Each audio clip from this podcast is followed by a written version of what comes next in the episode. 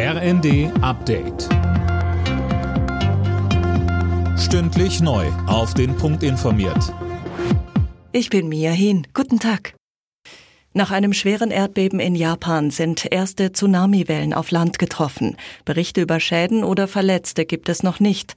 Küstenbewohner waren zuvor dazu aufgerufen worden, sich in höher gelegene Gebiete in Sicherheit zu bringen. Das Erdbeben hatte sich auf der Noto-Halbinsel in der Präfektur Ishikawa ereignet. Die Stärke wird mit 7,4 angegeben. Auch im Raum Tokio gerieten Gebäude ins Schwanken. In ganz Deutschland ist der Start ins neue Jahr überwiegend friedlich gefeiert worden. Die Polizei hatte vielerorts Randale befürchtet und war deshalb im Großeinsatz, beispielsweise in Berlin.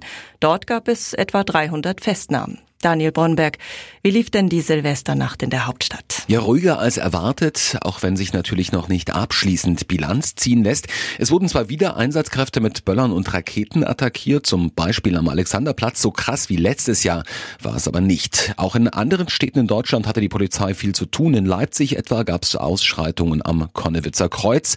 In Köln blieb die Nacht weitgehend friedlich. Trotz aller Warnungen gab es auch wieder schwere Unfälle mit Feuerwerk. In Koblenz und der Oberpfalz starben zwei 18-Jährige beim Böllern. Neues Jahr, neue Spielregeln. Mit dem Jahreswechsel greifen viele neue Gesetze. Die CO2-Abgabe etwa steigt und im Restaurant werden wieder 19 Prozent Mehrwertsteuer fällig. Gleichzeitig steigen auch das Bürgergeld und der Mindestlohn. Andreas Wellinger will heute seine Führung bei der Vierschanzentournee ausbauen.